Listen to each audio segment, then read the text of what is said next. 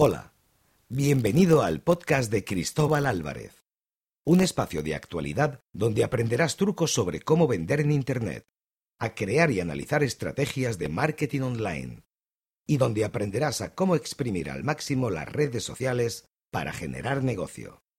Si estás escuchando esto, eres especial. Comenzamos.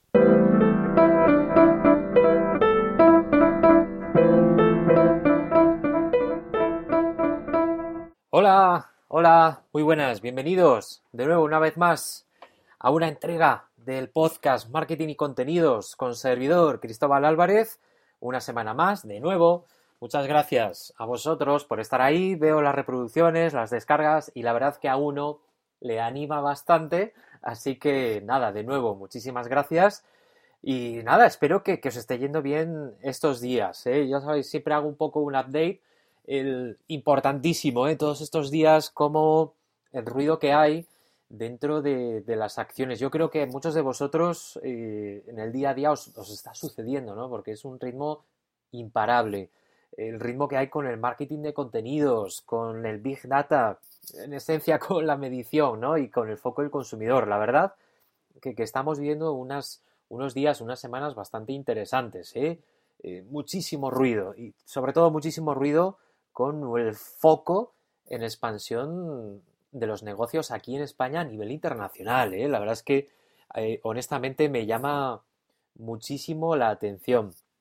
Bueno, nada, no, no quiero hacer autobombo, simplemente haceros un pequeño update, porque bueno, me interesa saber también, algunos me escribís por otro lado, también que cómo, cómo os va a todos, que espero que bien.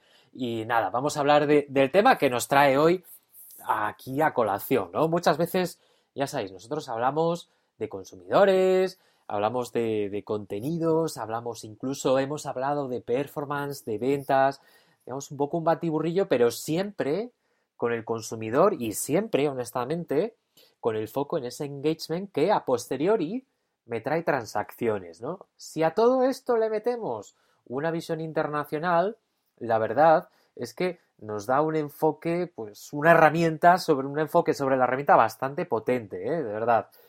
En esta línea, hoy justo quería hablaros, yo creo que lo habéis visto ahí en, el titular, quería hablaros un poco de, pues también, ¿no? Algunas cosas que vengo trabajando, que quiero compartir con vosotros, de verdad, ¿eh? de manera transparente, honesta, con eh, acciones de marketing de contenidos dentro de China. La verdad es que es una barbaridad. Yo me siento un afortunado. Eh, bueno, aprendí, yo no venía trabajando con esto en mi anterior etapa, sino en última etapa en la cual estaba en una agencia internacional, con clientes que querían expandirse en Japón, China y otros países también como Corea del Sur. Pues la verdad que aprendí mucho, hice bastante contacto en lo que son las redes principales asiáticas, léase Kuzong, Line, KakaoTalk en Corea o WeChat, ¿no? las, famosas.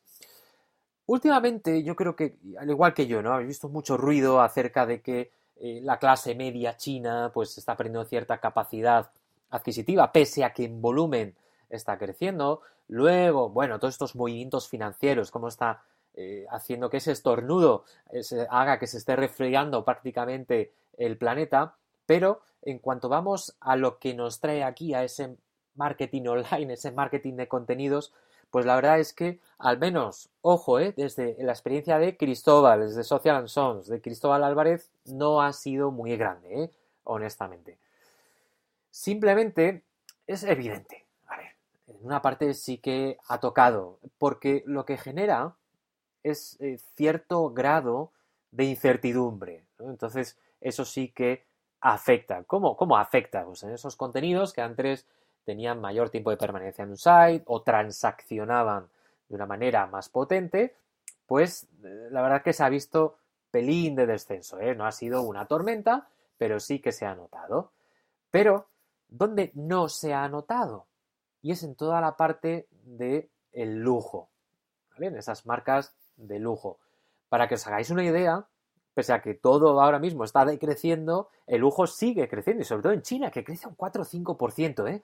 lo que es el consumo de estos productos de lujo. Hay una cosa clara, ¿eh? también, que el consumidor chino, cuando nosotros hablamos de marketing de contenido, sobre todo cuando eh, tratamos de contenidos relacionados con la moda, tenemos que ver elementos, trabajar elementos diferentes, ¿no? Eh, no tenemos que dejarnos llevar por la incertidumbre y tenemos que saber que el consumir chino es eficiente. se basa mucho más también en los colorines, ¿no? Es mucho más sensible a los grados de colores, a las llamadas a la acción mucho más agresiva que un público, por decirlo así, europeo, ¿no? Eh, en esencia, también es muy reactivo este tipo de consumidor a lo que son, gracias al contenido, las acciones que muchas veces hablamos, ¿no? del storytelling. Si nos ponemos en el tipo de marca que ahora mismo se trabaja mayoritariamente esa marca más, premium, ¿no? Encontramos, honestamente, una pyme española, latinoamericana, que no esté realizando una gran inversión allí. Para que os hagáis una idea, eh, nos han llegado a pedir mínimos incluso de 70.000 dólares por acciones dentro de WeChat. Se puede hacer por menos, pero es una cuestión de, negociar, ¿no? Y de tener un poquito de mano, que también es, complicado. Pero cuando vamos a, a, la aplicación del storytelling, del marketing de contenidos en el mercado chino, tenemos que tener en cuenta que es que todo forma parte de la inspiración.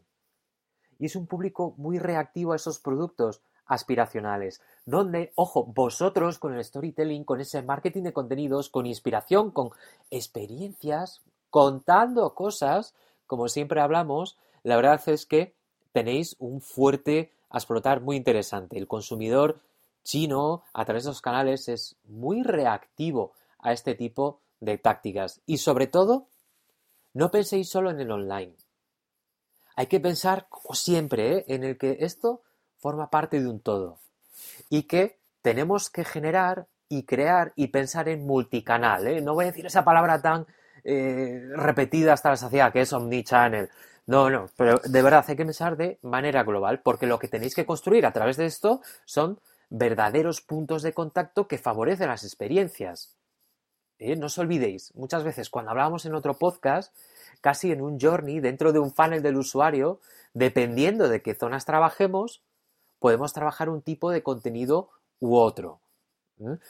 Pero el móvil aquí cuando hablamos del consumidor chino a nivel digital, social, el móvil aquí es todavía más crítico, si es importante para todos, todavía más crítico que en otro tipo de públicos internacionales.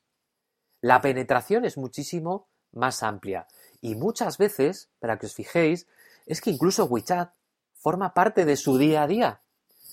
Dentro de ahí, WeChat, así como otras, ¿eh? pero WeChat particularmente, que tiene una integración con e-commerce mucho más potente que otras, es muy curioso como casi vía móvil, WeChat y similares puede funcionar como una tienda online. Hay muchas marcas, os animo ¿eh? a, mirar, a mirarlo, a, abriros una cuenta, a mirarlo, a revisarlo. Como muchas marcas, desde Mercedes hasta algunas un poquito más pequeñas, Mercedes yo no he trabajado con ella, ¿eh?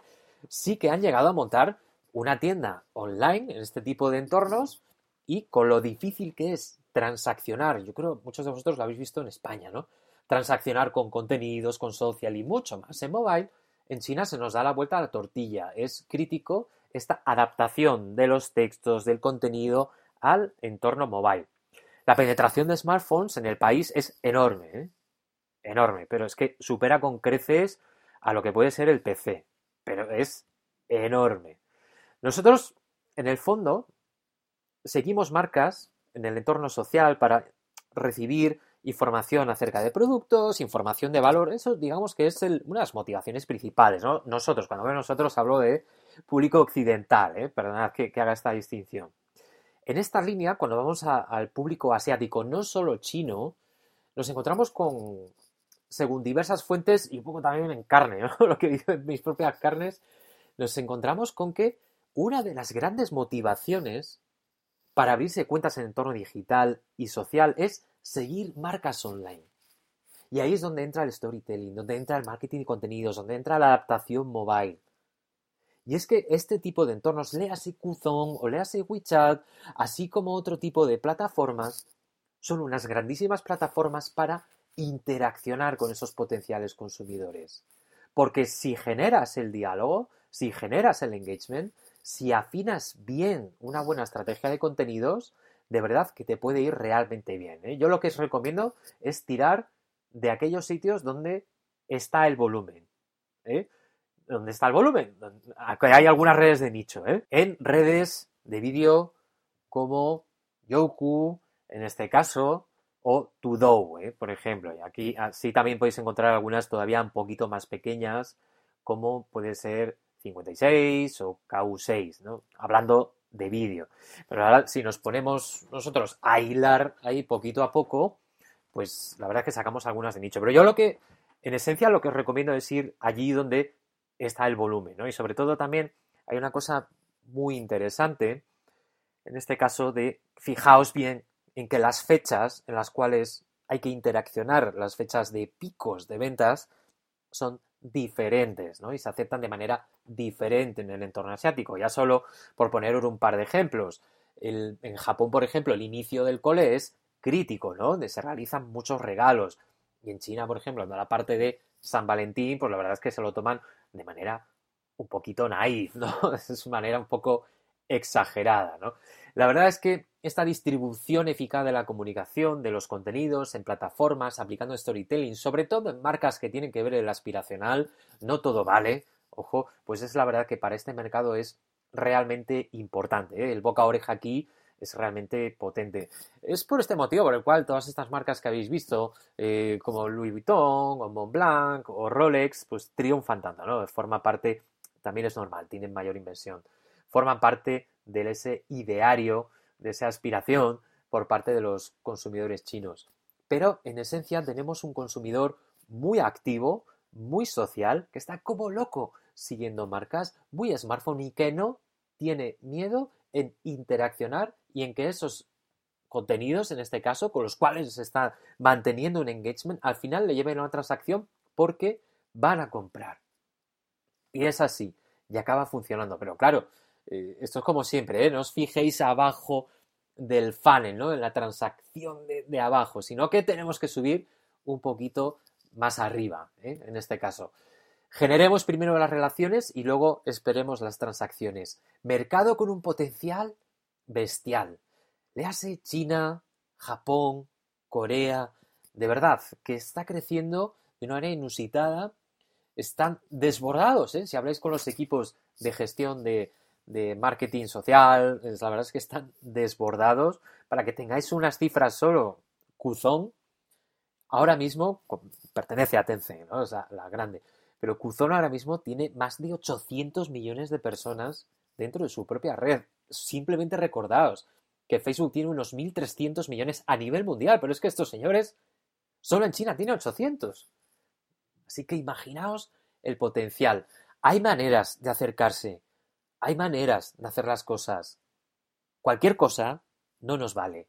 Con contenidos o con redes de display, me da igual. ¿eh? Es un consumidor muy particular, ¿eh? sobre el cual iremos hablando poquito a poco, pues mucho más adelante, ¿vale? Donde ya veremos cosas un poco más tácticas en WeChat, en Sina Weibo, en Qzone mismo y algunas pequeñitas, estas que he mencionado antes de vídeo, ¿no? Pero bueno, poquito a poco.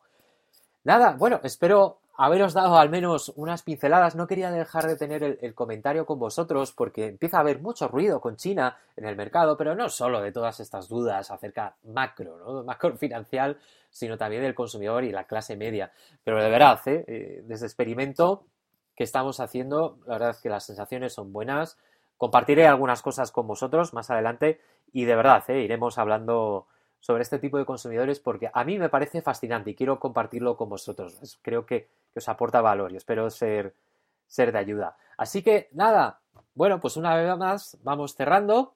Espero vuestras valoraciones dentro de, iTunes. De verdad que, me ayudaría mucho a, posicionar. Así que espero vuestras valoraciones y comentarios. Y nada, estoy aquí para lo que queráis. Espero que paséis buen fin de semana ya casi y seguimos conectados. Muchísimas gracias por vuestro tiempo. Adiós, un saludo, gracias, adiós.